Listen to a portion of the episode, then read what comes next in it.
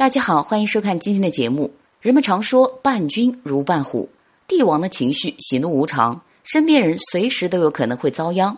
纪晓岚是清朝乾隆年间的官员，在他身上就曾发生了这样一件事：乾隆中期，朝廷上告密之风开始盛行，乾隆帝就想借机整肃一下官场风气，可是却有一些奸佞小人故意捏造事实，使得不少正直忠臣被冤。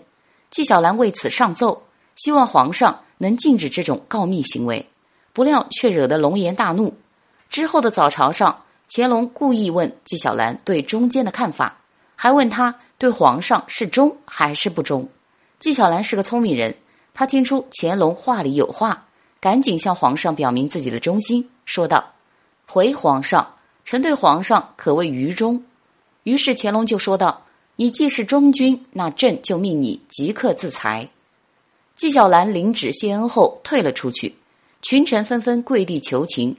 乾隆还没来得及回应，就看见纪晓岚又走了进来，便责问他为什么还没死。纪晓岚却郑重其事的说道：“回皇上，不是臣不想死，而是楚大夫屈原不让臣死。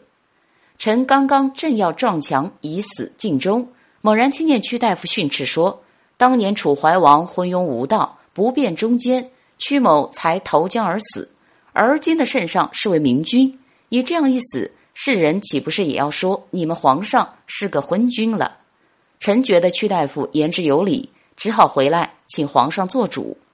乾隆看着跪在地上如此机敏答辩的臣子，终于开口饶他不死。